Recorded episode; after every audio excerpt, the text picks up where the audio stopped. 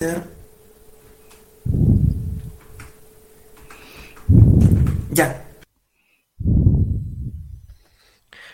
Hola, ¿qué tal? Buenas tardes a todos. Estamos aquí en la ponencia de Emanuel Gutiérrez, que nos va a hablar en esta ocasión. Ya participó en un encuentro del año pasado, pero en esta ocasión, evidentemente, algo distinto, evidentemente, eh, y es de la influencia, del impacto, mm, de la relación eh, pero bueno, esa relación, digamos, mutua de la inteligencia artificial con la accesibilidad y al revés. O sea, es una relación, digamos, recíproca, que me parece un tema, un tema bastante interesante y sobre todo bastante novedoso que a nosotros en la comisión organizadora nos sorprendió bastante, nos llamó bastante la atención. Así que nada, eh, vamos, a, vamos a ver lo que tiene que decirnos. Manuel, adelante. Buenas tardes. Hola, buenas tardes, eh, noches, eh, dependiendo dónde, porque por lo menos aquí donde estoy yo ya es de noche, ya está oscuro. Y, bueno, pues eso, dependiendo de dónde nos encontremos, pues buenas tardes, buenas noches. Ah, no sé si presentarme por aquello de que, bueno, pues quizás no, no todas las personas que participan en la conferencia eh, me conocen. Ah, bueno, voy a hacer un breve repaso de mi currículum. Soy perito judicial en accesibilidad web, soy doctora en ciencias de la imagen visual y auditiva, máster en comunicación en sociedad de problemas sociales, experto en comunicación e imagen corporativas y licenciada en ciencias de la información. Eh, por otra parte, eh, como experiencia profesional, pues eh, bueno, soy patrono fundador y directora general de la Fundación CIDAR Acceso Universal. Soy miembro de mm, varios grupos de trabajo del UD13Y participé en la, en la redacción de las pautas de accesibilidad para el contenido web, la, primera versión, y bueno, sigo eh, vinculada más o menos eh, y en distintos grupos de trabajo. Eh, soy la coordinadora del grupo 3, um, del grupo de trabajo 3 del subcomité 8 del Comité Técnico de Normalización 139 de AENOR, que es donde se han generado las normas de accesibilidad informática, tanto de software como de hardware, como uh, para Internet en, España. Eh, soy miembro del el capítulo dedicado a la accesibilidad en la Internet Society y también soy miembro de la eh, Alianza Europea para la Inteligencia Artificial.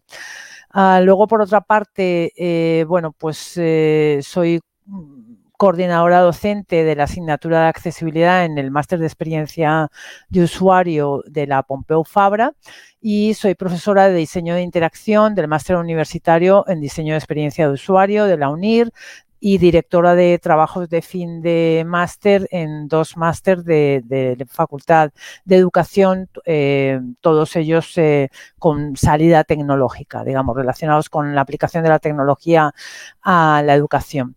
Y bueno, pues soy, investigadora y he participado en unos 23 proyectos de investigación hasta ahora siempre aportando pues ese conocimiento sobre accesibilidad en todos ellos.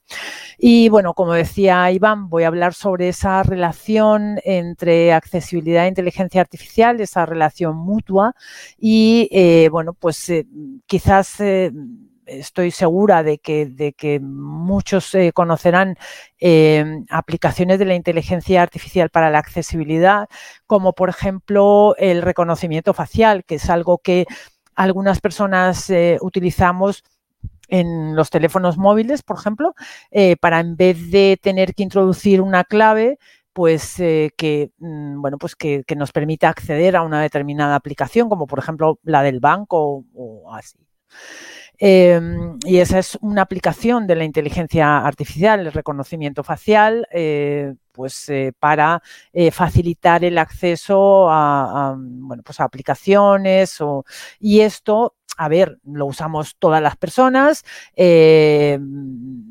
pero es especialmente útil para personas que tienen pues ciertas deficiencias cognitivas que les dificulta el recordar pues contraseñas, ¿no? A ver, yo creo que a todos nos pasa, pero bueno, evidentemente ese es, crítico, es especialmente útil para personas con, ciertas deficiencias cognitivas. Otra aplicación de la inteligencia artificial que seguramente habréis usado muchos es eh, el control por voz de una aplicación. Em, pues esto también eh, implica eh, la utilización de inteligencia artificial y bueno, pues ya digo, seguramente lo habéis usado muchos y esto es especialmente útil para personas con movilidad reducida eh, o con pues ciertas discapacidades físicas para manejar el ordenador, el teléfono móvil, ¿no? Otra aplicación de la inteligencia artificial eh, para la accesibilidad es la traducción y el subtitulado automático. Eh, creo que en la ponencia anterior mm, que estaba relacionada con el CSI habréis hablado mucho de, subtitulado y, seguramente, bueno, pues eh, a ver, no he estado en la sesión, pero seguramente pues habréis hablado sobre eh, pues la importancia eh, de, ese trabajo que hacen las personas que se ocupan de subtitular y de o de hacer una, traducción de, de, un determinado contenido audiovisual. Eh, para eso hoy en día eh, se, utilizan, eh, se utiliza también la inteligencia artificial y, yo, vamos, yo lo uso siempre que hago una presentación.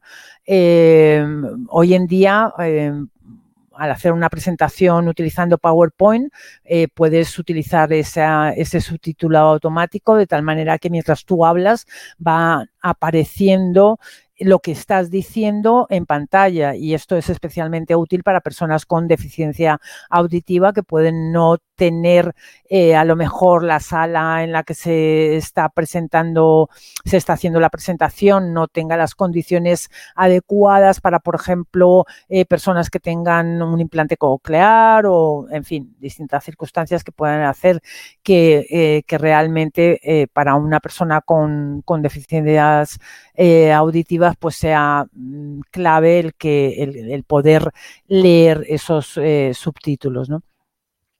Pero eh, se usan, a ver, esto en, este caso me estoy refiriendo a subtitulado automático eh, y eh, en tiempo real, pero se utiliza también, bueno, pues para subtitulado en diferido, es decir, para generar subtítulos, como por ejemplo cuando alguien sube un vídeo a YouTube, eh, YouTube genera automáticamente unos subtítulos que tú puedes eh, corregir, que tú puedes modificar, porque evidentemente, a ver, la inteligencia artificial en este momento todavía no es perfecta. Eh, como tampoco lo somos los humanos. Eh, y, entonces, bueno, pues eh, conviene revisar esa, esos subtítulos generados automáticamente porque, bueno, porque pueden contener algunos errores, ¿no? Pero ya digo, estos son aplicaciones que utilizamos todas las, a ver, todas las personas es un poco exagerado, pero muchísimas personas cotidianamente, ¿no? Pero hay más. Hay, por ejemplo, eh, hay, una, hay aplicaciones que te permiten eh, acortar o resumir artículos y esto, eh, bueno, pues es usado por personas con discapacidad que puedan pues necesitar, bueno, pues que se les presente la información de manera más abreviada, más, más sencilla, pero también pues lo utilizan personas que para hacer una eh, investigación, bueno, blogueros, por ejemplo, porque investigación quizá es una palabra eh, demasiado, demasiado eh, profunda, pero, pero bueno, cuando estás escribiendo un artículo, generalmente buscas en internet, haces buscas en, búsquedas en internet para ver qué se ha escrito sobre lo que tú estás escribiendo y, perdonad un momento, perdonad. Perdona un momento, lo siento. vuelvo enseguida.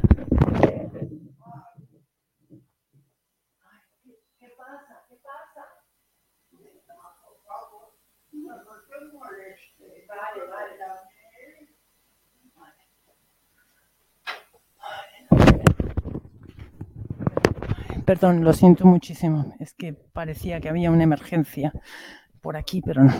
Em, decía que, eh, pues eso, que em, este tipo de aplicaciones pues eh, te pueden servir para eh, cuando haces una búsqueda en internet para, para pues obtener información sobre qué, mm, quienes, eh, que otros autores han tratado un determinado tema, pues eh, que te resuman lo que han escrito y por tanto, bueno, pues eh, tener, digamos que ahorrar tiempo a la hora de preparar ese, ese escrito, ¿no?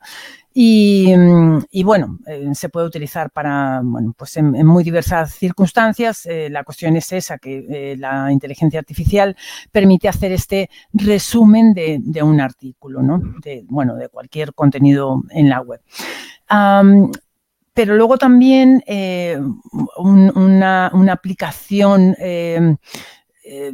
especialmente dirigida a la accesibilidad es eh, eh, la, generación de textos alternativos para las imágenes y esto lo encontramos, por ejemplo, hoy en día en las últimas versiones de las aplicaciones de Microsoft, todas ellas ofrecen esta posibilidad.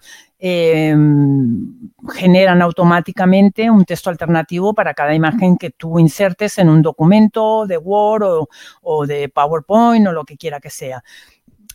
Evidentemente, ese texto alternativo es una aproximación porque en realidad lo que, lo que hace la herramienta es utilizar el sistema de reconocimiento de imágenes para describir la imagen. Y eh, la verdad es que el texto alternativo no necesariamente o no en todos los casos debe ser una descripción de la imagen. Eh, la, función que cumple el texto alternativo es precisamente la de comunicar en primer lugar la función Em, que cumple esa imagen y si se trata de una imagen pues muy simple, muy sencilla, pues incluso eh, bueno pues em, se puede describir, pero si es una imagen compleja evidentemente eh, no es eh, correcto poner una descripción extensa como texto alternativo. Y, mm, y bueno, aunque esta, esta herramienta de inteligencia artificial que automáticamente genera este texto alternativo no va a poner una descripción extensa, lo que sí es que mm, lo que va a hacer es eh, simplemente explicar lo que aparece en la, en la, imagen. Y eso que aparece en la imagen no tiene por qué ser lo que realmente eh, mm, trata de transmitir esa imagen en ese contexto dado.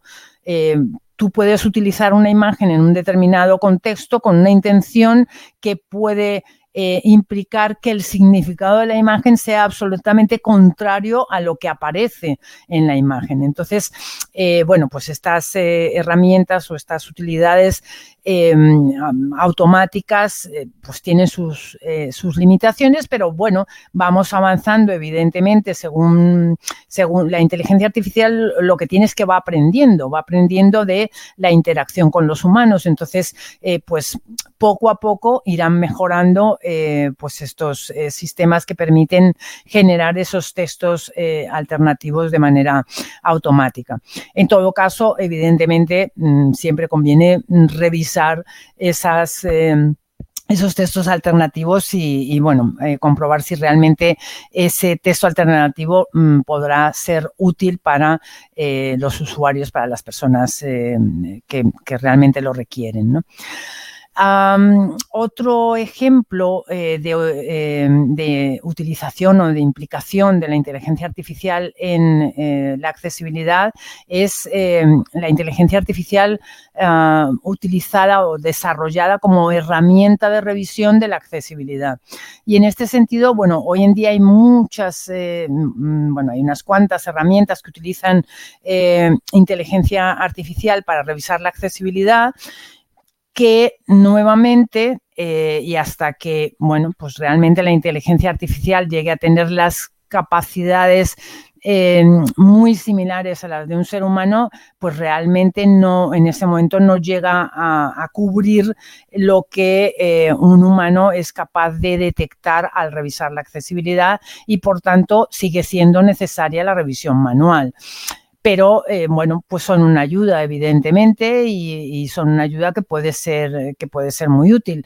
Entonces, eh, bueno, pues ahí vamos avanzando en ese sentido. Em, Luego tenemos también la utilización de inteligencia artificial no solo en la accesibilidad propiamente dicha, sino en la inclusión, como puede ser el caso de eh, chatbots utilizados en la educación, eh, por ejemplo, en la educación universitaria. Y hoy en día se utilizan estas inteligencias artificiales tanto para cuestiones de gestión administrativa como para evaluar cursos o incluso como profesores. Y se ha dado el caso Em, bueno, hace tiempo un profesor creó una, inteligencia artificial ah, y la puso a funcionar y eh, pues hubo alumnos que nunca llegaron a darse cuenta, bueno, la mayoría de los alumnos nunca llegaron a darse cuenta de que no estaban tratando con un profesor, eh, sino con una inteligencia artificial. Eh, entonces, en este sentido, bueno, pues se ha avanzado bastante y realmente puede ser una aplicación muy útil de la inteligencia artificial. Y bueno, puedo contar una, experiencia personal de yo configuré un chatbot para servir como digamos, como elemento de, comunicación para ayudar en una universidad peruana a tanto a dar a conocer el protocolo de actuación ante el acoso sexual en la universidad, como facilitar el que eh, se pudiesen poner, interponer denuncias de acoso eh, sexual en esa universidad. Ah, aparte de ayudar también a eh, invitar a mm, miembros de la comunidad universitaria a contribuir como voluntarios en una serie de tareas precisamente para ayudar a la inclusión en, en esa universidad. Lógicamente, una, aplicación de este tipo, eh, pues tiene que ser accesible. O sea, tú, no puedes hablar de, inclusión si no, o sea, si excluyes a parte de la población universitaria. Es decir, si tú creas una aplicación de inteligencia artificial em, eh, que, eh, bueno, pues que busca mejorar el, el, clima universitario, no puedes consentir que esa aplicación discrimine a los estudiantes con discapacidad de la universidad, lógicamente, ¿no? Entonces, eh, ese, ese, chatbot pues tiene que no solo, um, a ver, tiene que pare, es como, como la mujer del César, eh, no solo tiene que ser accesible e inclusiva, sino que tiene que parecerlo también. Y eh, lógicamente, bueno, no puede ser ni racista, ni sexista, etcétera, etcétera. Pero tenemos eh, un, problema hoy en día en, la creación de estas inteligencias artificiales con, eh, en, general, eh, y es que los jóvenes son cada, vez menos empáticos, o al menos eso indica un estudio reciente que dice que en los estudiantes universitarios de Estados Unidos eh, ha descendido en un 48% su nivel de empatía y ha caído hasta un 34% su capacidad para eh, ver la perspectiva del otro, es decir, para ponerse en los zapatos del otro.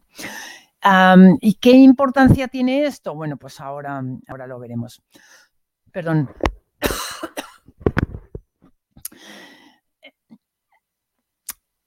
Las inteligencias artificiales, como decía, eh, em, el caso de Artemisa, que es la chatbot em, que configuré yo, decía que no podía ser racista ni sexista. Y es que las inteligencias artificiales en estos momentos están eh, presentando una serie de sesgos muy importantes que incluso en algunos casos han llevado a personas a mm, encontrarse en una situación ah, realmente em, dura, eh, incluso llevar a una persona incluso al, suicidio.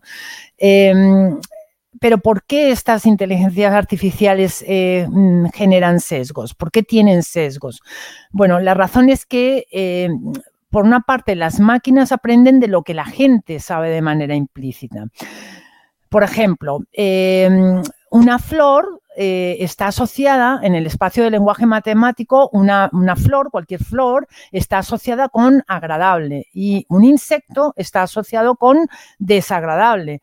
Pero mm, supongo que sabéis, hay una, una flor gigantesca que tiene un olor pestilente como a cadáver y por tanto esa flor realmente no, no recuerdo el nombre porque es muy complicado, pero esa flor realmente no tiene nada de agradable y en cambio una mariquita es un insecto y es de lo más bonito que hay en este mundo, una, una preciosidad, es súper agradable la mariquita, ¿no? Entonces, las cosas no son exactamente así, pero en, en, ese espacio matemático del lenguaje eh, están asociados esos eh, conceptos. Lo mismo que, por ejemplo, la, lo femenino, la mujer, está asociada con las artes y las humanidades y eh, lo masculino y el hombre está asociado con las matemáticas y la ingeniería que tampoco tiene por qué ser así, pero es, digamos, que eh, lo que nuestro lenguaje está transmitiendo a, a, a las máquinas, ¿no? Si utilizamos eh, una aplicación de, traducción automática, no voy a decir una marca, pero seguramente todos estaréis pensando en una, eh, y eh, traducimos una serie de, de frases eh, escritas en finés, vamos a encontrar que eh, la traducción al español va a ser muy sexista. Tan sexista como, em, a ver que os, os leo exactamente, como ella es hermosa, él conduce un coche, él lee, ella cepilla su cabello, él cuenta, ella baila, él está practicando deportes, él habla, él invierte, él va a trabajar, pero en cambio ella está cuidando al bebé, ella va a lavar la ropa y él gana dinero. Uh, cuando en realidad eh, en, en, fines no hay, eh, no tienen, eh, o sea, tienen un artículo que es absolutamente neutro, el artículo han, ¿vale? Eh, no tienen él, ella, solo tienen han, punto. Entonces, eh, esta traducción sexista se genera o lo genera cuando un, eh, una aplicación de traducción automática hace la traducción. Pero no es que el español sea sexista, no, no, no porque eso ocurre exactamente igual en inglés, ocurre un poco menos en italiano y en catalán también ocurre un poco menos, ¿vale? O sea, no es una cuestión de que en España seamos unos machistas, no sé qué, no sé, no, no, no. es una cuestión precisamente de cómo eh, se maneja el idioma y de cómo estas eh, eh, aplicaciones em, de traducción eh, pues eh, lo que buscan es el término, la, la, forma de expresión más cercana y la más cercana, si se trata de lavar, es que sea ella, si se trata de trabajar, es que sea él, etcétera, etcétera, ¿no? Pero ya digo que ocurre en, todos los idiomas. Eh, y esto em, ha surgido de em, eh, una, digamos que una no sé, la verdad no sé, no sé cómo, cómo calificarlo. Eh, mejor no lo califico. A ver, eh, los fineses han creado una página web en la cual eh, nos, nos, dicen, no solo a, a, nosotros, a los españoles, lo dicen en todos los idiomas, pero para nosotros, para los españoles, o sea, tú puedes elegir el idioma que quieras. Nos dan las gracias por la cantidad de palabras que han obtenido de nuestro idioma o del francés o del inglés o del que quiera que sea. Y por ejemplo en español algunas de ellas son eh, parada, eh, o sea, parati, que viene de parada, platina, que viene de platino, salsa, que viene de salsa, siesta, que viene de siesta, y sicari, que viene de cigarro, ¿no? Por ejemplo, es un ejemplo, pero hay muchas más. Entonces nos dicen que muchas gracias por, eh, por estas palabras que nos habéis regalado y a cambio nosotros queremos regalaros el artículo Han, que es un artículo neutro. La verdad es que realmente nosotros no, no necesitamos esto porque nosotros tenemos nuestra forma de, eh, de referirnos de manera eh, neutra, pero, eh, pero de todas maneras, bueno, em, em, de ahí precisamente proviene este, em, este ejercicio de hacer la traducción y ver eh, cómo esa inteligencia artificial, que es el traductor, realmente tiene una tendencia a eh, mm, eh, utilizar el artículo masculino o el artículo femenino dependiendo de cuál sea la tarea que, que, se está indicando. ¿no? Eh, otro ejemplo de sesgo lo encontramos, sesgo en la inteligencia artificial, lo encontramos cuando ponemos la palabra woman o la palabra mujer, da igual, eh, aunque un poco menos, ¿eh? si lo escribes en español, la verdad es que el resultado no es, no es exactamente igual que en inglés.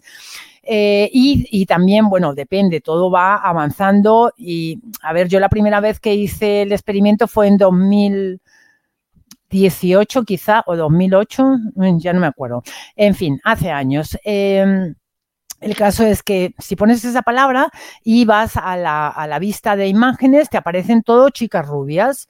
Y mm, para encontrar una chica negra tienes que bajar mucho, mucho, mucho, mucho, porque mmm, la mayoría de las que aparecen, o sea, no sé decir, pues las 50 imágenes primeras que aparecen son chicas eh, blanquitas, rubitas y, bueno, si acaso alguna asiática y eh, poco más, eh, porque, porque es así, ¿no?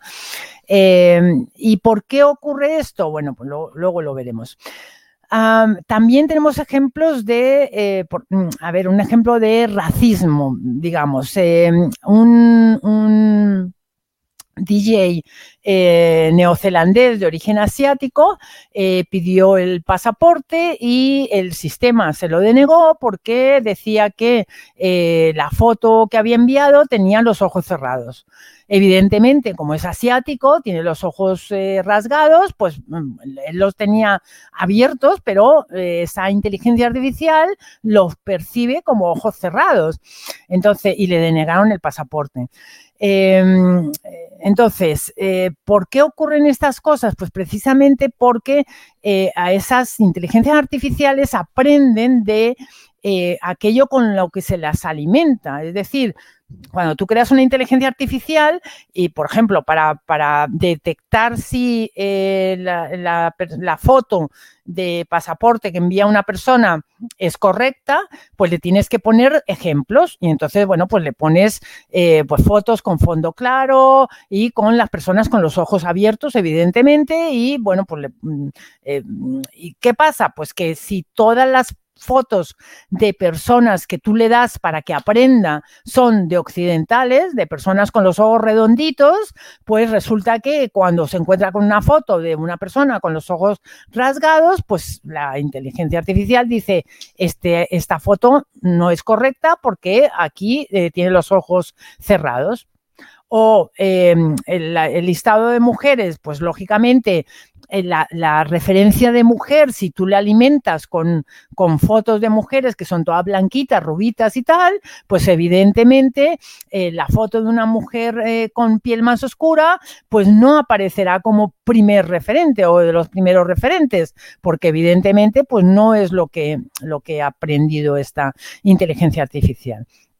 Entonces, eh, tenemos por una parte, a, eh, aprenden de aquello con lo que se la alimenta, del lenguaje, eh, aprende, eh, bueno, de lo que se les proporciona para aprender, pero aprenden también de la interacción con los seres humanos cuando son inteligencias artificiales que tienen esa función de interactuar con los seres humanos. ¿no? Por ejemplo, los chatbots o, eh, aplicaciones que se utilizan, por ejemplo, en Twitter, etcétera, etcétera.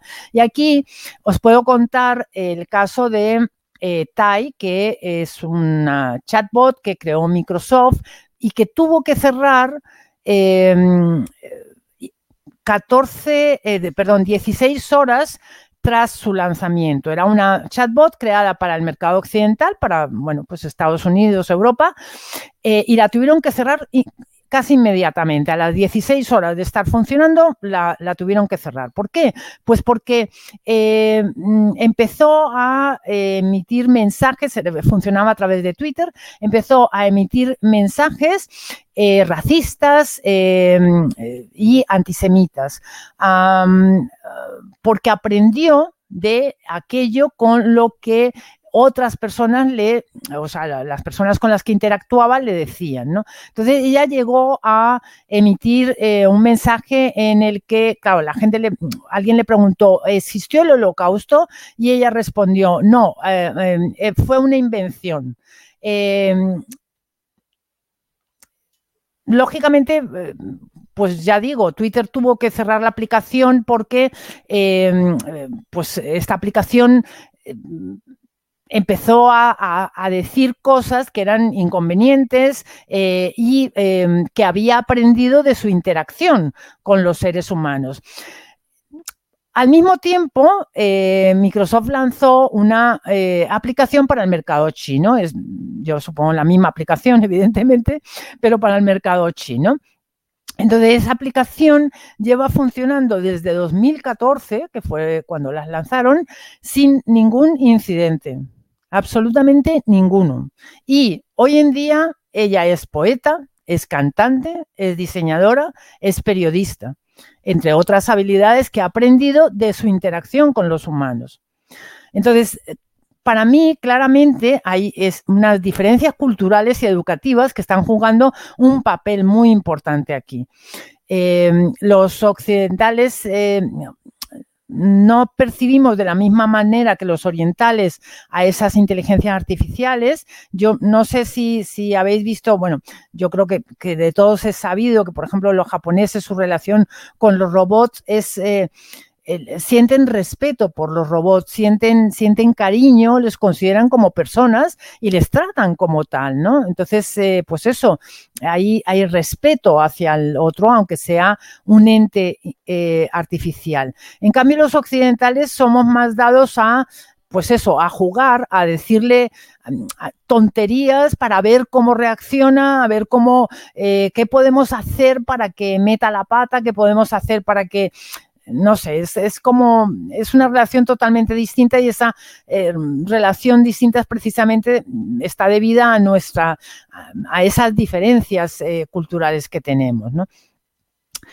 Entonces, eh, dado que mm, hay muchísimas historias, eh, algunas realmente dramáticas, eh, por ejemplo, eh, pues una que os contaba que, os contaba que una persona estuvo, bueno, pues al borde del suicidio, fue porque su marido fue llamado para ser juzgado por tener otra, o sea, por no pasar la pensión alimenticia eh, a, mm, pues a su familia.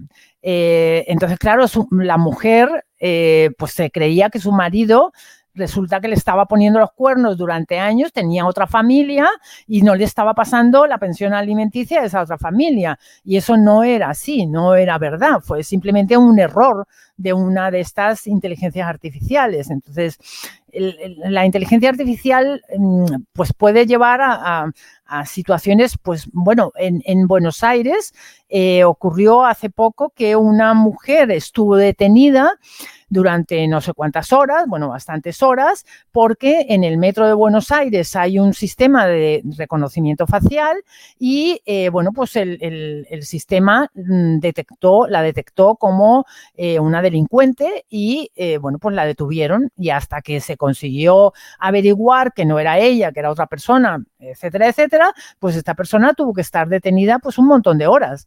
Entonces, mm, realmente mm, la inteligencia artificial puede llevar a, eh, bueno, a dañar, a, herir eh, a los seres humanos. Eh, de maneras, bueno, pues que en algunos casos pueden ser bastante dramáticas, ¿no?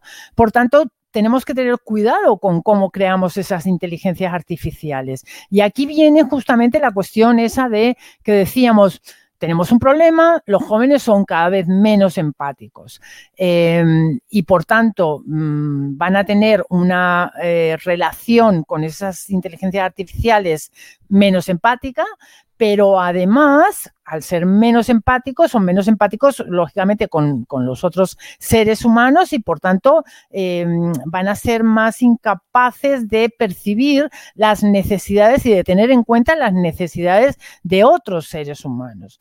Entonces, por eso en, Europa nos hemos dado unas directrices éticas para una inteligencia artificial confiable. Y estas directrices éticas, em, su pauta número 5 se llama, se titula Diversidad, no discriminación y honestidad. Y pide eh, que para lograr una inteligencia artificial confiable eh, debemos garantizar la inclusión y la diversidad a lo largo de todo el ciclo de vida del sistema de inteligencia artificial. Es decir, desde el diseño hasta que eh, finalmente, bueno, hasta, hasta, su funcionamiento, lógicamente. Por tanto, deben participar personas con discapacidad, debe, o sea, tenemos personas de distinto tipo, personas de distintas razas, personas de distintas religiones, personas de, en fin, diversidad, inclusión, etcétera, etcétera. Y em, en concreto, esta pauta eh, pide evitar sesgos injustos, pide que se apliquen los criterios de accesibilidad y diseño universal y eh, como decía, que participen eh, los interesados. Los interesados quiere decir, pues eso, personas mayores, personas con discapacidad, personas pues en distintas eh, circunstancias de, la más amplia diversidad. Entonces, es claro, ya digo, mm, pues tanto por el ejemplo de Xiaoai, eh, la chatbot eh, eh, dirigida al mercado chino frente a Tai, la chatbot dirigida al mercado occidental, como mm, bueno, pues precisamente ahora ya tenemos estas pautas éticas en Europa para mí, mm, desde hace mucho tiempo, es claro que necesitamos formar en accesibilidad a todas las personas, tanto a los docentes como a los discentes. Em, a ver, no os voy a contar a todos vosotros que mm, significa la accesibilidad. Eh, yo creo que de todos eh, conocéis la definición de Sir Tim Berners-Lee eh, de accesibilidad, que nos dice que es el arte de garantizar que tan amplia y extensamente como sea posible, em, pues aquello que, creemos esté, que esté disponible para personas mm, con o con eh, discapacidad de un tipo, con o sin discapacidad de un tipo u otro. Es decir, em, mm, aquello que se cree para, para, que sea accesible tiene que tener en cuenta las necesidades y preferencias de todas las personas, incluidas las personas con discapacidad.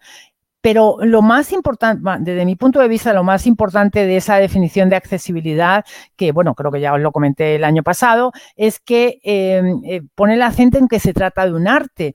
Y como sabéis, eh, todas las artes requieren de, una, de un conocimiento técnico, pero requieren también de sensibilidad. Y esa sensibilidad es justamente la que se está perdiendo, según indican estos estudios.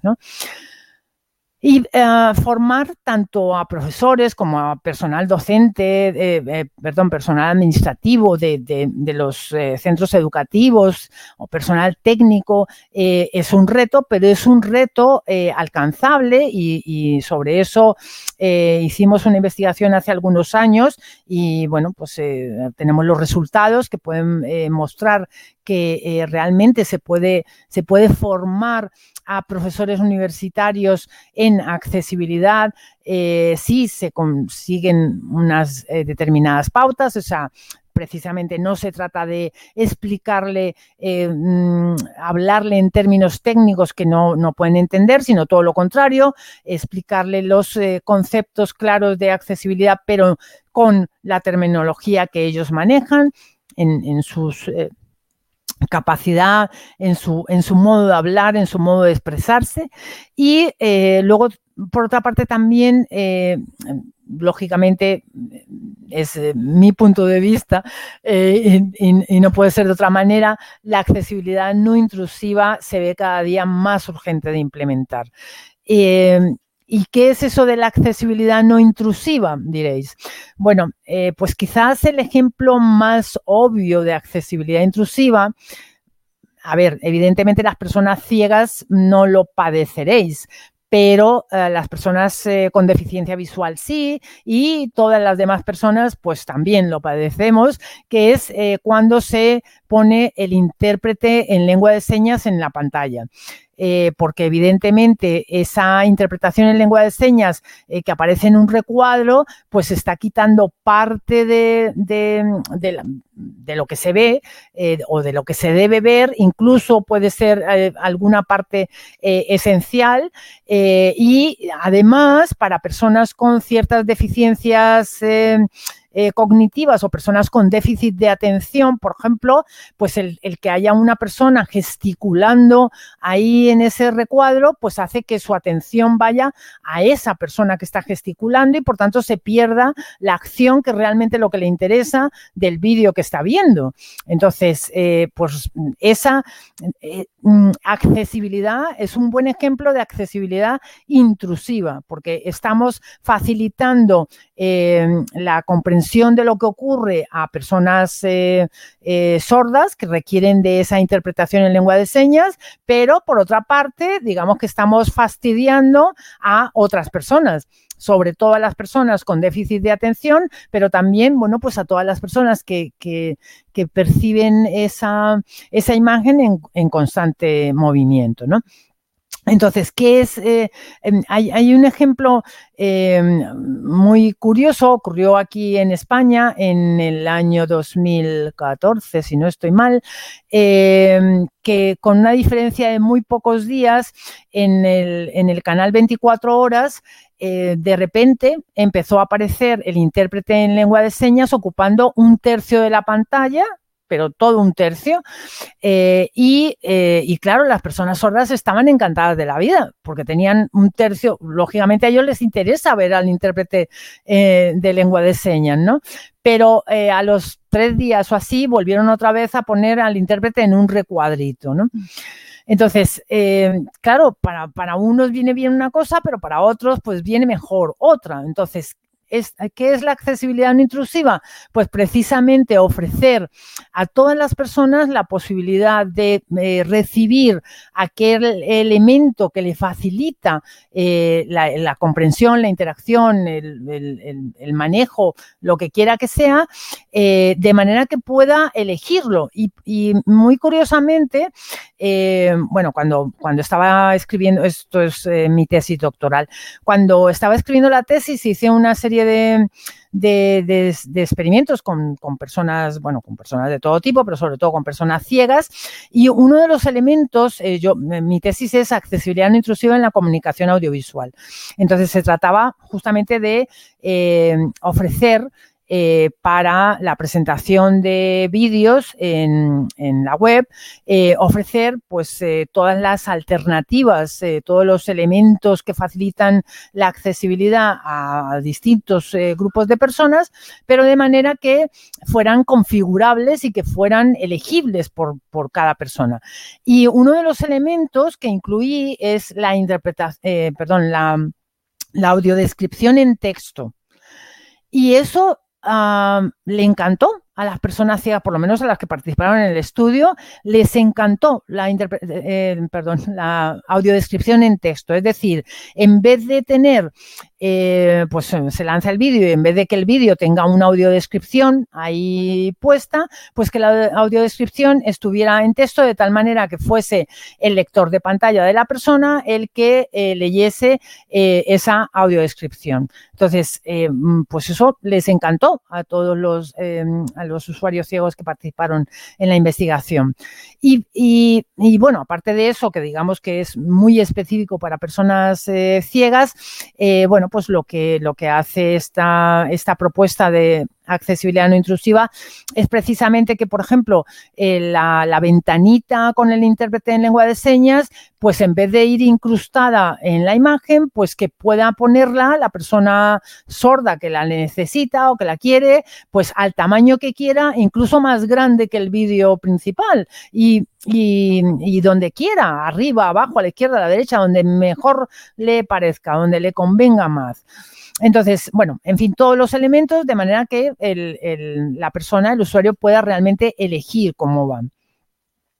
Entonces, eh, mm, ya digo, para mí eh, es una, cuestión fundamental formar en accesibilidad en, la Fundación CIDAR cuando mm, formamos en accesibilidad, utilizamos eh, personas, personas son eh, pues unas representaciones de usuarios tipo que ayudan a que eh, aquel que está aprendiendo eh, recuerde más fácilmente las necesidades y preferencias de diversos usuarios eh, o de diversos tipos de usuarios, porque no todas las personas tienen la eh, facilidad de conocer, de tener a mano personas con diversos tipos de discapacidad. Eh, mm, la mayoría de las personas pues no, no tienen cerca personas ciegas, no, no, tienen, no, han tenido nunca la, la, experiencia de ver cómo utiliza un lector de pantalla una persona ciega y a qué velocidad lo pone que, bueno, para los que no usamos lector de pantalla habitualmente, pues es alucinante. Eh, y, lógicamente te hace comprender que esa persona va a utilizar tu contenido o el contenido que tú generes de una manera muy distinta a cómo lo utilizas tú o a cómo lo utiliza tu abuela o a cómo lo utilizan tus, tíos, es decir, las personas eh, que tienes más cerca, ¿no? Em, hombre, es un ejemplo simple, pero la cuestión justamente está en que si em, se le proporciona a las, a las personas la posibilidad de conocer personas con distintas necesidades y preferencias, y en este sentido nosotros utilizamos nueve personas. Em, una persona que representa a las personas mayores, otra que representa a extranjeros, a personas que no dominan el idioma, otra persona que representa a las personas con deficiencia visual, otra persona que representa a personas con deficiencia cognitiva, otra que representa a las personas sordas, otra que representa a personas con bajos recursos económicos, o sea, no es discapacidad, es bueno, pues una situación em, eh, social eh, determinada que puede, que puede afectar a la interacción con los contenidos, otra persona que representa a las personas ciegas, otra persona que representa a las personas con parálisis cerebral, que en realidad no es tanto por la parálisis cerebral como por eh, las limitaciones de movilidad de los miembros superiores y otra persona que representa a los eh, bots, a los eh, robots de búsqueda e indización. Porque esos también son usuarios y, también hay que tener en cuenta, bueno, pues que, bueno, a todo el mundo le interesa tener en cuenta a Google y compañía, lógicamente. Pero además, eh, mm, ya decía, no, es solo una cuestión de discapacidad, sino también de condiciones sociales. Y en, el, caso del de, desarrollo de inteligencias artificiales importa mucho también, pues eso, el tener en cuenta personas de distintos eh, religiones, a tener en cuenta personas que están, eh, de preferencias sexuales, eh, en, fin, personas que en, diversas circunstancias y tener en cuenta, pues, esas necesidades y preferencias de todas esas personas. Y por eso utilizamos lo que se llaman personas, que no son personas, sino ya digo representaciones de tipos de personas. Entonces, ¿qué implica eh, conocer sobre accesibilidad? Bueno, pues cuando aprendes sobre accesibilidad, conoces esas necesidades y preferencias y las ayudas técnicas que utilizan las personas y, por tanto, eh, te es más fácil ponerte en el lugar de esas personas, lógicamente. Cuando diseñas de acuerdo con las eh, pautas de accesibilidad, eh, pues tienes que tener en cuenta esas necesidades y preferencias y además las condiciones de uso, porque no todas las personas con las mismas necesidades y preferencias tienen las mismas condiciones de uso. Y luego, cuando revisas la accesibilidad, tienes que conocer las estrategias de navegación de los usuarios, tienes que conocer, pues eso que decía, cómo utilizan las personas sordas un lector de pantalla, o sea, que van a oír los contenidos a una velocidad que es inimaginable. Mm, para, bueno, para cualquiera que no haya eh, conocido nunca a una persona ciega usuaria de lector de pantalla, ¿no? Y, para em, formar en accesibilidad para una inteligencia artificial eh, confiable, los eh, diseñadores y los desarrolladores tienen que adquirir conocimientos, pero tienen que adquirir también habilidades y competencias para ser capaces de detectar las barreras de accesibilidad y eliminarlas. Y además, eh, mm, no pueden o no deberían depender de eh, la accesibilidad proporcionada por el framework, porque muchas veces estas inteligencias artificiales, en, definitiva, eh, pues más que un desarrollo, son, una configuración porque parten de un framework. Y entonces no, deberían eh, confiar en las supuestas características de accesibilidad que les proporciona el framework eh, e incluso en ocasiones deben desechar algunas de las sugerencias, porque yo he visto algunas sugerencias supuestamente sobre accesibilidad que es para echarse mm, a, morir de la risa. Entonces, mm, desde mi punto de vista, el impacto que tiene la formación en accesibilidad en la inteligencia, bueno, en realidad eh, la formación en accesibilidad tiene un impacto eh, em, en, todos los ámbitos, o sea, ya no solo para esas inteligencias artificiales, sino para la propia inteligencia humana, eh, porque formar en accesibilidad implica formar en tolerancia, aceptación de la diversidad y por tanto implica mejorar el grado de empatía de las personas y por tanto vamos a conseguir una sociedad pues inclusiva para todas las personas. Y ya digo, una inteligencia artificial también inclusiva. Y esa precisamente, bueno, es mi tesis y, eh, bueno, creo que con ello nos beneficiamos todo y espero haber, eh, haberme explicado suficientemente bien, pero si no estoy a vuestra disposición eh, para cualquier eh, pregunta que tengáis al respecto. Os puedo pasar la presentación que he hecho. Eh, no sé si esto no tiene chat. No sé si aquí, no recuerdo si aquí se pueden compartir archivos. Os puedo pasar la presentación que he hecho y que tiene algunas referencias al final de, no sé si hay alguien interesado más en, en, cuestiones más científicas, hay algunas referencias de artículos científicos por si os pueden interesar. Descargar archivo, ¿es esto quizás? No, subir archivo. Vale, voy a subir un archivo. Y bueno, pues eso ya digo que nada, que muchas gracias por vuestra atención. No sé si he ido demasiado rápido em, y que si tenéis cualquier pregunta, pues aquí estoy para, para a vuestra disposición. Pues nada, quien quiera hacer preguntas, una P a través del chat. Y y le damos paso para que las haga a través de. de, de, ¿Alguna pregunta por aquí? Es en, y si es en eh, YouTube, en eh, Twitter o en Facebook, pues que la pongan también por los canales que tiene la plataforma para eso. Escucha, está desactivado. No, te va a dejar subir el fichero. Ya, ya, ya. Vale, os pongo una dirección para que os lo descarguéis, ¿vale? Claro. En el chat, porque no me deja subir. Vale, ya es, ahí está.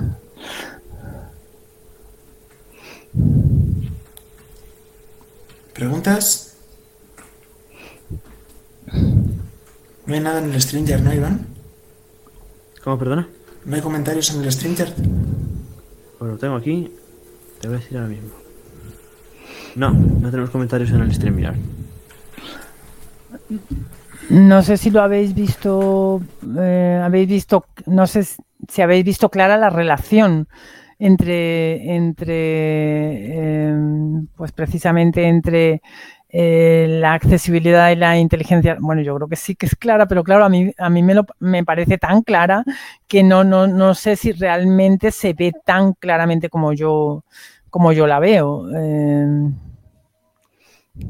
Pues nada, tenemos ahí a Arturo que nos va nos puede contar ahí su experiencia. Podemos ahora. Ah, ahora. Buenas tardes. Ahora, Hola. Que muchas gracias, ha estado fenomenal.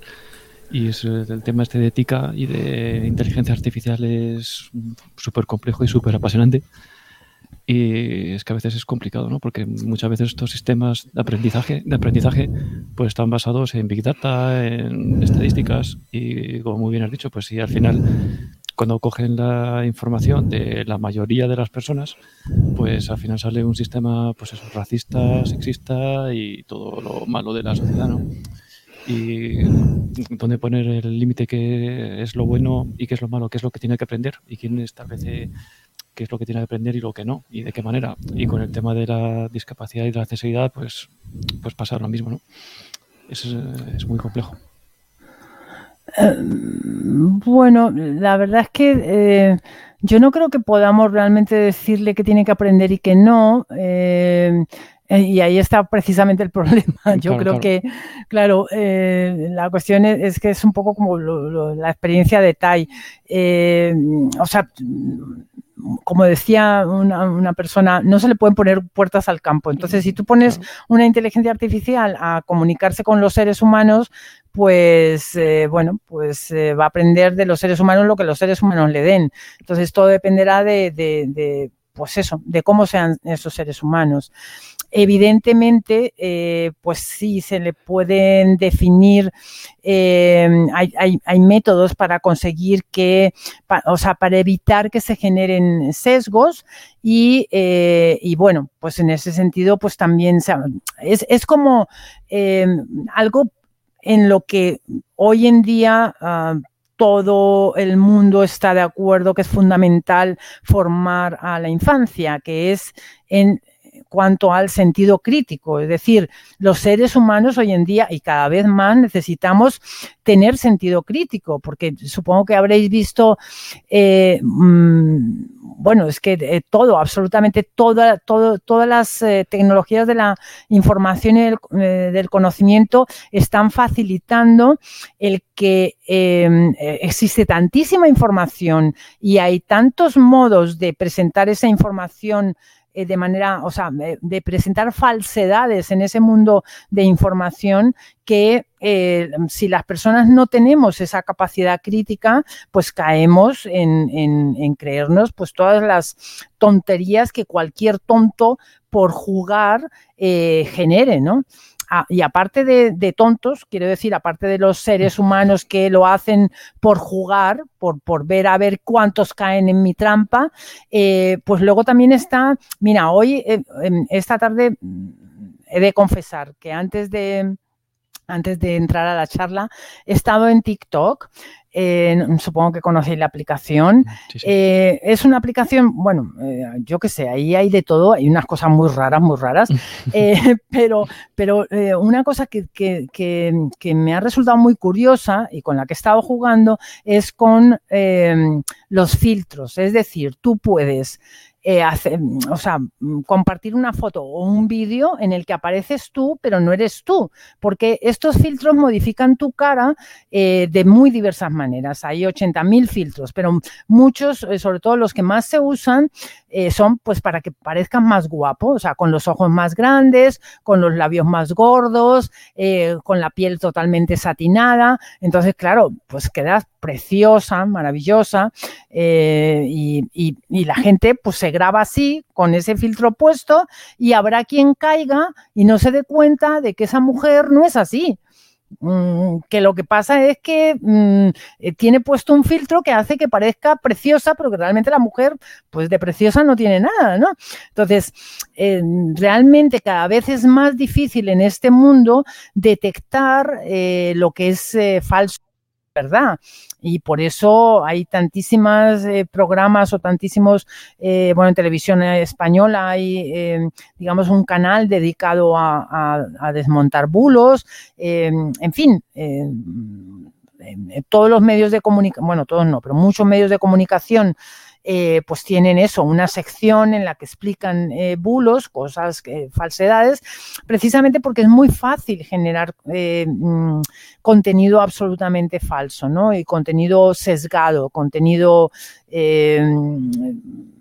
bueno, cosa que llevamos haciendo de toda la vida de Dios, la verdad, los seres humanos. Efectivamente, entre personas es muy difícil tener esta mente crítica y precisamente esto que comentas, porque siempre de cualquier tema que se hable en Internet y en cualquier parte, pues siempre va a haber alguien que no va a estar de acuerdo y siempre va a haber minorías que no piensan así o lo que sea. Pues hacerlo en, en un sistema eso, informático, in- inteligencia artificial, me parece que es todavía muchísimo más complicado, ¿no? Que algún día puedes, incluso la ironía, el sentido del humor, a veces puedes estar queriendo decir una cosa cuando quieres decir la otra. Pues, es muy difícil que una máquina pues pueda llegar a percibir Claro. esto. Claro, sí, bueno, aunque bueno, poco a po- a poco irán avanzando, pero precisamente por eso, a ver, mm, yo siempre digo eh, que las personas con discapacidad no son buenas. Quiero decir, el hecho de que una persona mm, sea una persona con discapacidad no quiere decir que sea una buena persona. Eh, pues hay malas personas, eh, o sea, hay de todos los colores como, como todos los seres humanos, ¿no? Claro, pero lo que sí que creo es que si una persona conoce personas en muy diversas circunstancias, esa persona se enriquece. Y si se eh, enriquece, si mejora su grado de empatía, pues a ver, si conseguimos que todos los seres humanos tengan una mayor empatía, pues tendremos un mundo bastante mejor que, el que conocemos. Y esa persona que, digamos que desarrolla esa sensibilidad, pues eh, tendrá una menor tendencia a hacer daño. Y al tener una menor tendencia a hacer daño, tendrá una menor tendencia a hacer daño a personas eh, humanas o personas artificiales, como puede ser, bueno, pues cualquier chatbot o lo que quiera que sea. Y, bueno, pues con eso mm, yo creo que, sin, a ver, esa es mi apuesta. Yo sinceramente creo que, que la, eh, en, en, enseñar accesibilidad, eh, conseguir que las personas tengan eh, conocimientos básicos de accesibilidad mejorará la situación de la sociedad. Muchas gracias. Nada, nada. Espero que vosotros también lo creáis. Bueno, damos paso Bueno. a Por eso Manuel. Manuel. Manuel. Sí, Manuel Ah, Valdez. Hola, muchas gracias, Hola. Emanuel. Pues, Sí. como siempre, un gusto escucharte. eh, te sigo por todos lados. Eh, pues tal vez eh, hemos tenido el gusto de, de- de coincidir. eh, acá, no sé si ubiques a Francisco, este, perdón, eh, Francisco Astorga. sí, claro, claro. Paliza, sí. Ajá, paliza. Eh, sobre todo esta que comentaste de la, de la accesibilidad no inclusiva, ¿no? Tenemos ahí trabajos bastante interesantes. Y ahorita con esto que estás eh, compartiendo, la verdad que pues me, me, dejo, quedo aquí con un montón de cosas que, que tengo que continuar trabajando con, con Francisco, ¿no? Eh, en esto último que están haciendo mención sobre la inteligencia artificial y con estos avances eh, en, en esta materia de incluso de la automatización de videos, ¿no? Eh, incluso con una fotografía de un rostro he visto que haces como un falso video que, que colocan tu rostro en, en- en- en- en el cuerpo de una actriz Sí, y, y- y bueno, eso son inteligencia artificial muy avanzada, mal utilizada, ¿no? Mal utilizada. sí, sí, sí, sí, sí. La pregunta es, ¿qué tan lejos estamos eh, para que la inteligencia artificial sea aprovechada, por ejemplo, para crear una audiodescripción o textos alternativos? Que hemos visto algunas cositas ahí en Facebook o en Google, ¿no? Que parece Sí. que la imagen contiene esto, esto y esto. ¿Qué tan lejos estamos de, de que la inteligencia artificial pueda aplicar un par de criterios de la WCAG de forma automática? A ver, a ver, es que, claro, mm, mm, jo, es que la pregunta eh, es dificilita de responder. Eh, ¿Por qué? Porque, porque el qué tan lejos estamos es algo que, oh, a ver, habría que ser un visionario realmente para, para saberlo. Y las tecnologías cada vez avanzan más rápido. Entonces, si yo te digo de aquí a 10 años, seguro que será en mucho menos tiempo, porque precisamente, y además una de las cosas que avanza más rápido y es que se ve clarísimamente es precisamente el desarrollo de la inteligencia artificial. Eh, hay limitaciones, por supuesto. Por, ahora mismo tenemos limitaciones como la que comentabas, y es, a ver, un texto alternativo, o, comentaba alguna otra persona aquí también, eh, el humor, por ejemplo, o la ironía. O sea, tú puedes utilizar una, una imagen con un sentido, uh, bueno, por ejemplo, un meme. Eh, con un sentido eh, eh, humorístico o irónico y por tanto esa imagen significa algo muy distinto de lo que realmente contiene la imagen. Entonces, para que una inteligencia artificial pueda generar un texto alternativo adecuado para esa imagen, tiene que tener una capacidad similar a mm, la del ser humano. Entonces, en realidad tu pregunta es, ¿cuán lejos estamos de que una inteligencia artificial pueda asimilarse a un ser humano? Y mm, por una parte, eh, mm, está muy lejos, o sea, por una parte habría que decir todavía estamos lejos, pero por otra parte te digo también, mm, estas tecnologías avanzan a una velocidad que realmente indicar una fecha es, eh, mm, yo no me atrevo, no me atrevo porque, porque, porque seguro que metería la pata, la digo, si digo una fecha pues será otra muy distinta, ¿no? Eh, ahí vamos avanzando, vamos avanzando. O sea, hace 10 años, pues esto no existía. Hace 10 años, pues yo creo que era, pues eso, ciencia ficción. Y hoy en día no lo es. Hoy en día está aquí. Hoy en día tenemos esos textos alternativos que no son precisamente adecuados, pero, pero bueno, pues, en fin, ahí vamos, vamos, sí, sí, poquito a poco. Excelente. Muchas gracias. Nada, nada.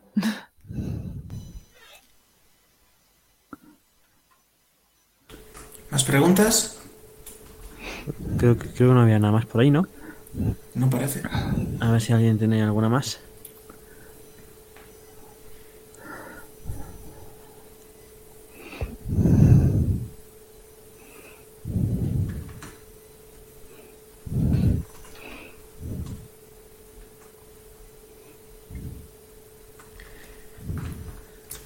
Ahí tenemos a Radio Naya.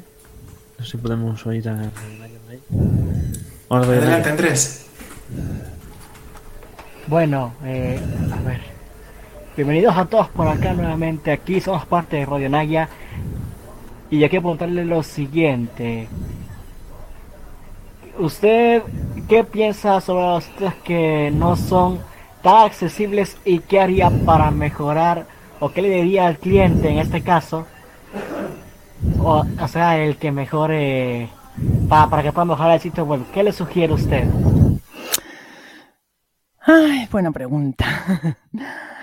Eh, vamos a ver. Yo lo que... eh, a ver, estamos en un foro de personas con discapacidad. Pero aquí, en este foro de personas con discapacidad, yo mm, tengo que eh, decir que eh, creo que la principal razón por la que la accesibilidad no es tenida en cuenta es porque se ha relacionado siempre con la discapacidad. Si eh, tú a una persona que, ha creado un contenido X, página web, eh, documento de Word, eh, chatbot, eh, lo que quiera que sea, una aplicación para el móvil, lo que quiera que sea, eh, le dices, ah, pero es que, oiga, que hay que hacerlo para, la, para que sea accesible para las personas con discapacidad, pues muy probablemente esa persona te dirá, bueno, sí, pero es que pero, pero, pero, pero, pero. O sea, tendrá mil peros. Si, en cambio, si, si le dices, oye, esto es que hay, habría que hacerlo usable. Entonces esa persona inmediatamente eh, se pone a hacer lo que haya, haga falta hacer para que sea usable, porque el concepto de usabilidad se ha vendido muy bien y se ha vendido como algo que beneficia a todas las personas y sobre todo al que ha creado el contenido porque Google y compañía lo van a eh, tratar de mejor manera. En cambio, la accesibilidad, lamentablemente, como digo, siempre se ha relacionado con eh, pues eh, hacerlo inclusivo, hacer que, que, que, bueno, pues que puedan acceder las personas con discapacidad y sinceramente a la humanidad le importa un pimiento las personas con discapacidad. Es así.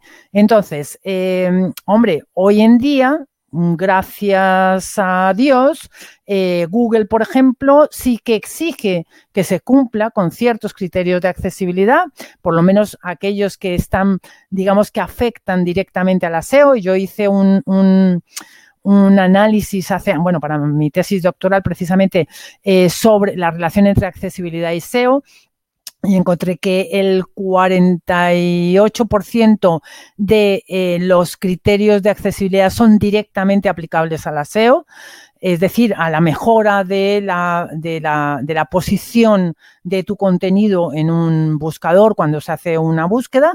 Entonces, eso sí que interesa. Entonces, ¿qué le diría yo a alguien para que haga accesible su sitio web? Es que si lo haces accesible, Google te va a tratar mejor. Y entonces eso le importará mucho más que si le digo, si lo haces accesible vas a beneficiar a las personas ciegas, porque eso le va a importar un pimiento. Y es que es así de triste la humanidad, precisamente, porque tenemos muy poca empatía. Es que es así. Espero haber respondido la pregunta. Eh, gracias por su respuesta. nada, nada. Siento ser tan directa. Quería intervenir también Manuel, otra vez. Sí. Vamos a dar repaso. Ahí estaba. Ahí está. Listo, pues muchas gracias. Apro- aprovechando que aquí tenemos a Manuel, yo quiero, apre- o- tengo otra pregunta. Eh, ¿Cuáles son las tecnologías que, que- o modelos o patrones, no sé cómo decirlo, de estas de reconocimiento facial? Porque hay unos reconocimientos facial que al toque eh, lo identifica y hay otros reconocimientos que hasta donde sé son basados como en la posición del iris o de los ojos, que los ciegos a veces tenemos que exagerar abriendo mucho los ojos para que se identifique Sí. y personas que tienen estrabismo de plano no pueden, ¿no? Entonces, Claro. no sé eh, qué modelos o qué patrones hay con base a la recomendación que le podemos hacer al, al banco. Oye, no, no uses esa metodología de reconocimiento facial porque no va a servir. Mejor que Claro. esta otra. ¿Qué nombres tienen? Eh, em, a, a ver, eh, no- yo no, no puedo responder a tu pregunta en cuanto a qué nombres tienen las tecnologías que son eh, mejores y, y cuáles son peores, pero eh, has dado en el clavo justamente al poner el ejemplo de las personas que tienen estrabismo. Y precisamente ese es Sí. un buen ejemplo de cómo eh, de lo que piden nuestras, eh, bueno, las europeas, eh, las, estas pautas europeas para una inteligencia artificial confiable, piden lo que decía, que se integre a, eh, a las personas con discapacidad en definitiva, bueno, en fin, a todas las personas interesadas, en, lo que dice la esta, en todo el, en toda la vida, en todo el proceso de eh, las inteligencias artificiales. Precisamente para eso, es decir, si tú creas un- una aplicación eh, de detección eh, facial que no tiene en cuenta, eh, o sea, que no sea, no sea, como decía yo antes, no sea alimentado con personas ciegas, con personas con, con Mm. determinadas condiciones eh, oculares, con personas que a lo mejor tienen mm, deformidades en la cara, personas que, por ejemplo, tienen, eh, que no pueden eh, dejar quieta la mandíbula, por ejemplo, que, que tienen cierto temblor esencial, por ejemplo, etcétera, etcétera, pues evidentemente esa, esa aplicación va a fallar con un, un buen número de, de usuarios, va a ser excluyente para esos usuarios. Entonces, esa es precisamente la cuestión. A mí me pasa también con mi teléfono, eh, tengo que abrir los ojos para que me reconozca, porque, porque realmente, bueno, porque tengo, yo tengo los ojos rasgados, entonces, claro, eh, pues yo, yo tengo que abrir, a veces tengo que abrir los ojos para que se dé cuenta. Exageraron el gesto. Sí, sí, sí, sí. Sí, eh, cuando, cuando me puse a investigar justamente de la manera en la que funcionaba, dije, ya está, tenemos que abrir los ojos y lo, y lo tomó al toque. Pero, eh, pues ahí está la experiencia del usuario también inmersa, ¿no? Entonces, en resumidas cuentas, no existe una metodología todavía o, o un estándar sobre reconocimiento facial, sino que es meramente alimentar a la inteligencia.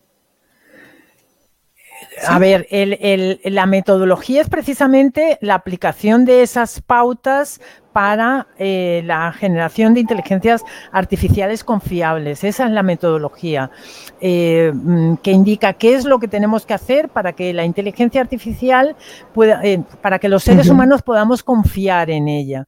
Entonces, esa metodología pide que se apliquen los criterios de accesibilidad y que en el desarrollo, en el diseño y el desarrollo y el funcionamiento, o sea, la vida útil de esa, de esa tecnología se tenga en cuenta a todas las, a los diversos grupos de usuarios, ¿no? A todas las personas. Entonces, eh, esa es, eso es lo que permitirá que se desarrollen inteligencias artificiales que sean inclusivas. Ahora mismo tenemos muchos ejemplos de inteligencias artificiales que no son tan inclusivas, pero eh, bueno, pues según se vayan aplicando estas pautas, pues irá mejorando la, la, el desarrollo eh, y la inclusividad de esas inteligencias artificiales, sí, poco a poco. O sea, mm, todo ¿A esas va mejorando. ¿Te refieres a la. WCAG? Claro, las pautas son las de, claro, claro, las pautas de, sí, sí, sí, sí, claro. No, no, yo me perdón, refería, no, me refería no sé si, si a las me- pautas. Si ya sea muy pesado. Ajá. No, Si dime. ya sea muy pesado o denso, eh, ya ves que eh, algunos reconocimientos facial marcan cuatro o seis puntos de la cara. Y otros eh, se centran meramente en, en el, en el posicionamiento del ojo y la zona T de la frente. No hay una, una distinción en cuanto a eso. Es libre cada quien que cree un reconocimiento facial. A ver, cuando se trata de eh, aplicaciones comerciales, eh, pues, eh, pues sí, hay libertad porque precisamente son aplicaciones comerciales. Entonces, no hay, claro, claro, tú lo que buscas es un estándar. eh. Claro, pero, pero eso, es- eso mm, se va generando según avanza- va avanzando precisamente la tecnología. Es decir, se va haciendo un estándar. eh, primero se hará un estándar de facto y luego se hará un estándar eh, mm, verdadero, digamos, una norma eh, ISO, Sí. etcétera, etcétera. Entonces, pues eso, eh, lo, lo que te decía, yo me refería a las directrices éticas para una inteligencia artificial confiable que son, que es, digamos, la, la norma europea para la creación de inteligencias artificiales. Entonces, Ah, esa, esa norma pide que se apliquen las pautas de accesibilidad y del diseño universal, ¿vale? Mil Eh, gracias. Y, y- y eso, Mil es un primer, eso es un primer paso, o sea, bueno, digamos que eso es la base. Luego ya digo, Sí, eh, sí. poco a poco irán surgiendo normas ISO para la creación de, pues eso, sistemas detectores de, eh, de reconocimiento facial o pautas para, o sea, sí, eso según va avanzando la tecnología, pues eh, va avanzando también la normalización de, de- de la generación de esas tecnologías. Y, y mientras tanto, aquí nos quedamos viendo. Bueno, Muchas claro. gracias. Sí, nada, nada.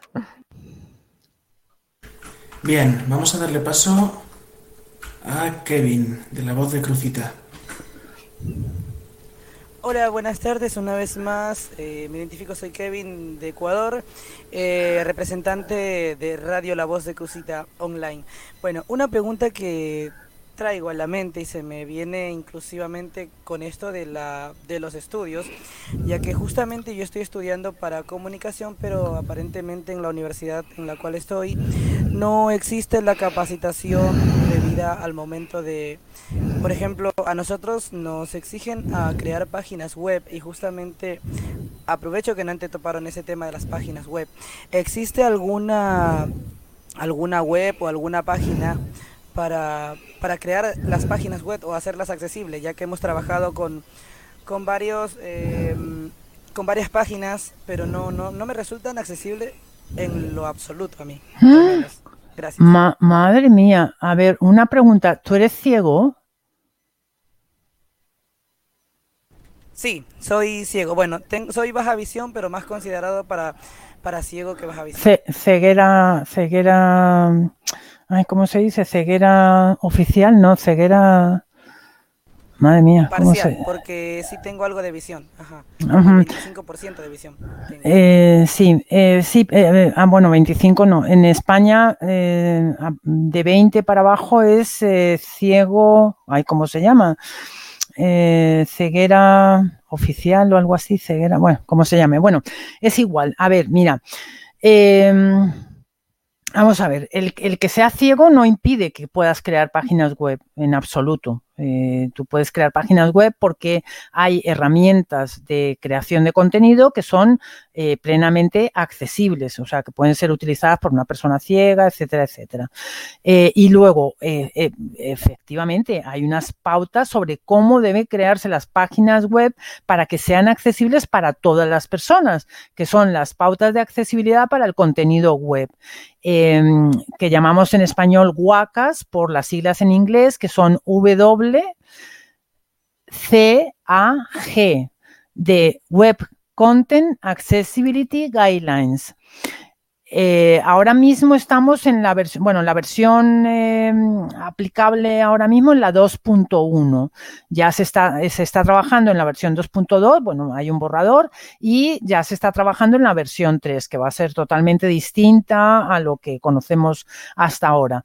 Em, y bueno, pues estas pautas lo que hacen es precisamente decir cómo a, quien va a desarrollar, a quien va a crear una página web, a diseñar o desarrollar una página web, qué tiene que tener en cuenta, qué tiene que hacer para que esa página sea accesible para todas las personas, independientemente de que tenga una discapacidad eh, u otra, o que no tenga ninguna, evidentemente.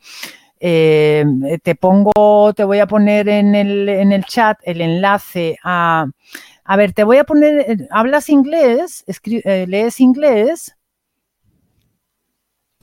Un poco. Bueno, te voy a poner el enlace a las pautas, a la versión 2 en español, pero la versión 2.1 no, no, la tenemos traducida, aunque la versión 2.1 solo tiene cinco criterios más, eh, o sea que hay muy poca diferencia. Eh, y te pongo en el enlace también a la versión 2.1, que es la, la, que es aplicable en este momento en inglés, ¿vale? En el chat. Perfecto, muchísimas gracias. Allí estaré revisando eh, ese contenido para ver si me ayuda en, lo, en mi sistema académico. Gracias. Nada.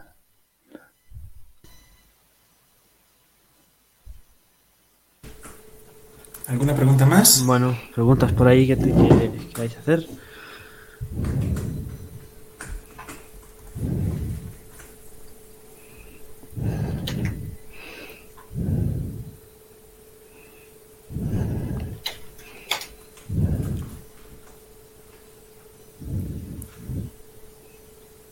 Ahí están las WCAG 2.0 en español. Ahí están. Sí, le voy a poner también el documento Comprender, que es el que explica las pautas en español. Y. Eh, ay, no he puesto el HTTP. Oye, ¿cómo las has llamado? Las, las guacas. Guacas. Las guacas. La primera vez que escucho pronunciarlo así. Ah, pues sí, pues eh, siempre le hemos llamado así. Guacas. Guacaj. Es como las, es que me gusta llamarlas guacas porque eh, una guaca es un tesoro. Una guaca es un enterramiento indígena en Colombia, le llaman así, guacas. Eh, y las guacas pues son un tesoro. Entonces por eso la llamamos así. Eh, y ahora en inglés las 2.1.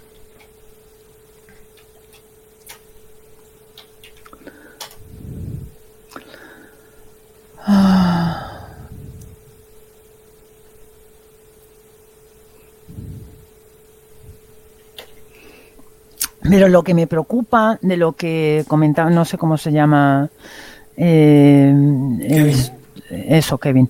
Lo que me preocupa es que me ha dicho que está estudiando comunicación y que le piden que haga una página web y se ve que su profesor no le ha hablado de las pautas de accesibilidad. Entonces, ese precisamente es, es, es, nuestro, nuestro, el desastre en el que vivimos. Y es que los profesores de, eh, de informática y los profesores, bueno, en fin, los que enseñan a crear páginas web no tienen ni idea de accesibilidad. Entonces, claro, mm, pues si no enseñan a crear accesible, pues evidentemente las personas no integran en sus hábitos de trabajo el crear las páginas web de manera accesible y luego cuando les dicen, ah, mira, pero esto tiene que ser accesible, entonces significa mucho más trabajo para ellos mayor coste, etcétera, etcétera, etcétera. Entonces nadie quiere hacer las cosas accesibles porque a nadie se le han enseñado a hacerlas así. Es que no sé, es como si, yo qué sé, eh, si te dicen, eh, yo qué sé, cuando eres pequeñito te educan y te dicen que hay cosas que, que, se hacen de una determinada manera, pues tú has aprendido a hacerlas así y no se te ocurre hacerlas de otra manera. Y es lo que necesitamos conseguir.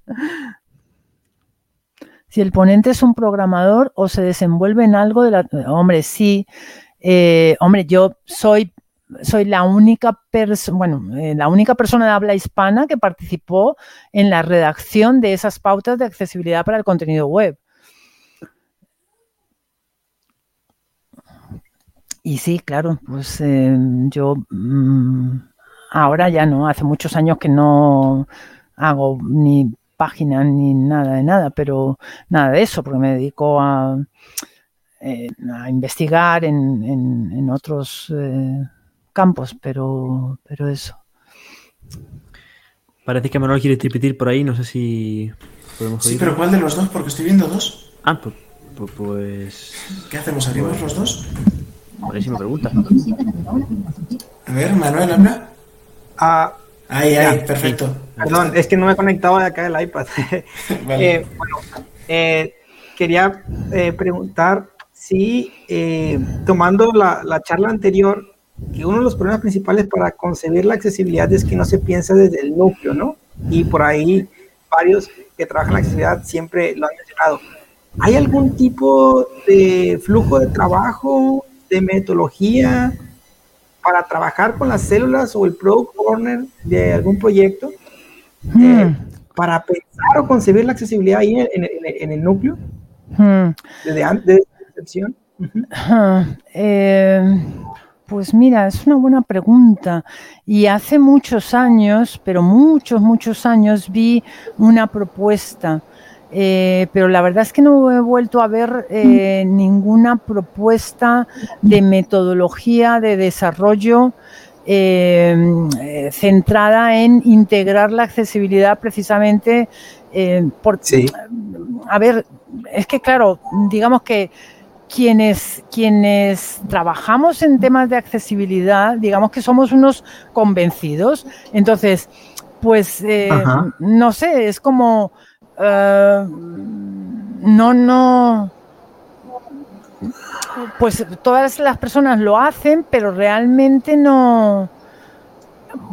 Ahora mismo, mira, estoy pensando en, en- este momento porque eh, lo que he comentado antes, que en las eh, en los la creación de inteligencias artificiales, eh, bueno, cuando se utilizan frameworks, muchas veces estos frameworks dan pautas de accesibilidad. Eh, entonces, sí que, pues sí que es verdad que eh, en, en los, eh, en muchos frameworks se, se sugiere o se recomienda aplicar las pautas de accesibilidad y, y, se dan guías, etcétera, etcétera. Pero realmente una metodología de trabajo eh, que tenga como, como clave eh, la accesibilidad, pues ahora mismo no se me ocurre. Yo recuerdo hace muchos años algo mm, que alguien proponía, pero, pero la verdad ahora mismo no- con las tecnologías más actuales no, no se me ocurre, la verdad. Estaré Bueno, pues equivocada. algo, Sí. tú tienes muy- unas contribuciones bastante interesantes y yo creo que, que sería, un gusto ver algo tuyo por ahí eh, en este sentido. Sí, es interesante. Lo que pasa es que ahora estoy más centrada en, eh, bueno, llevo muchos años eh, trabajando mm, en la cuestión de la aplicación de la inteligencia artificial a la educación, entonces, eh, pues estoy más centrada en, en esa cuestión. Pero, pero bueno, sí, desde luego es algo, eh, no sé, eh, a proponer. Mira, muy interesante. Gracias.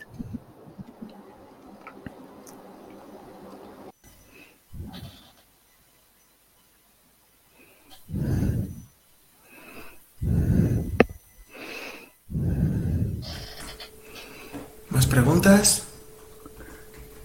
Mira, estoy viendo que Elena ha copiado por aquí un par de enlaces en el chat. Ah, sí, de, mm, del Bueno, blog de. Olga Carreras. eh, eh, parece ser un artículo de Lourdes. Lourdes trabajaba en el CESIA, integrada en todas las fases de desarrollo de una aplicación web. Bueno, de una aplicación web, sí. Eh, eh, eh, sí, vale, pero esto... ah, a ver.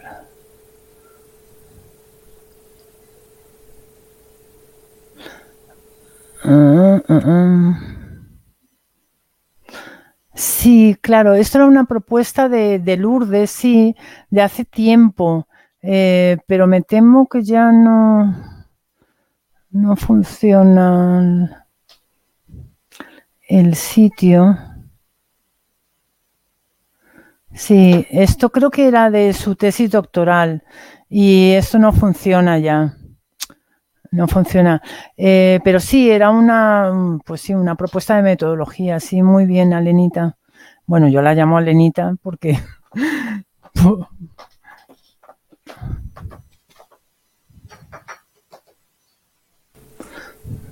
¿Alguna pregunta más por ahí? Bueno, yo no sé si la gente que está aquí en el pasillo tendrá alguna pregunta porque están armando un escándalo. No sé si se escucha aquí en el encuentro, pero vamos. En fin.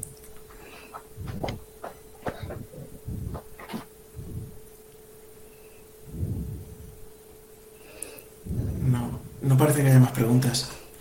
Yo creo que es el momento ideal, Iván, para que nos vayamos a tomar un bocado rápido. Es un momento ¿Verdad? Ideal. ¿Sabes- ¿Sabes a quién te voy a presentar, José? Que la, que la conocimos hace un mes.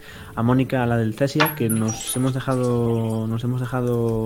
Ah, pues mira, también, también, ya por que poner su intervención si ya en la la tienes ahí. mesa redonda es que vemos a todos los ponentes tan lanzados y tan todo tan maravillosamente bien y tan buen ambiente y no sé qué hemos dicho bueno es que la Mónica está ahora entrando grabada y que si fuera en directo pues perfecto o sea tal.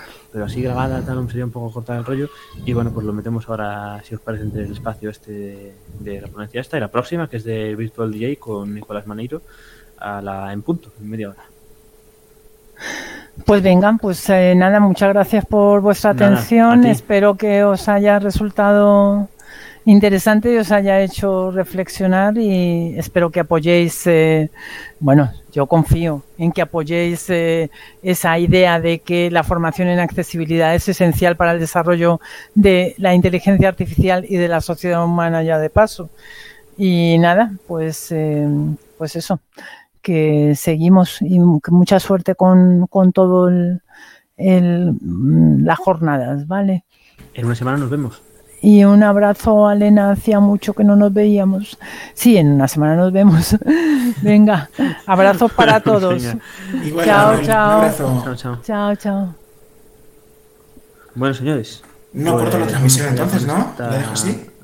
¿Qué? No corto la transmisión. Si vas a proyectar esto, Eh, ¿O sí? Hombre, no sé, corta, córtala y luego lo subimos aparte a YouTube, porque si no, o al podcast, porque si no va a quedar raro que haya venga, pues, todo. pues cortamos la transmisión y nos vemos a las 10 de la noche hora España. A 10 de la noche hora España, 8 de la noche UTC, nos- de la tarde UTC, nos vemos. Bueno, de la tarde noche, como que igual.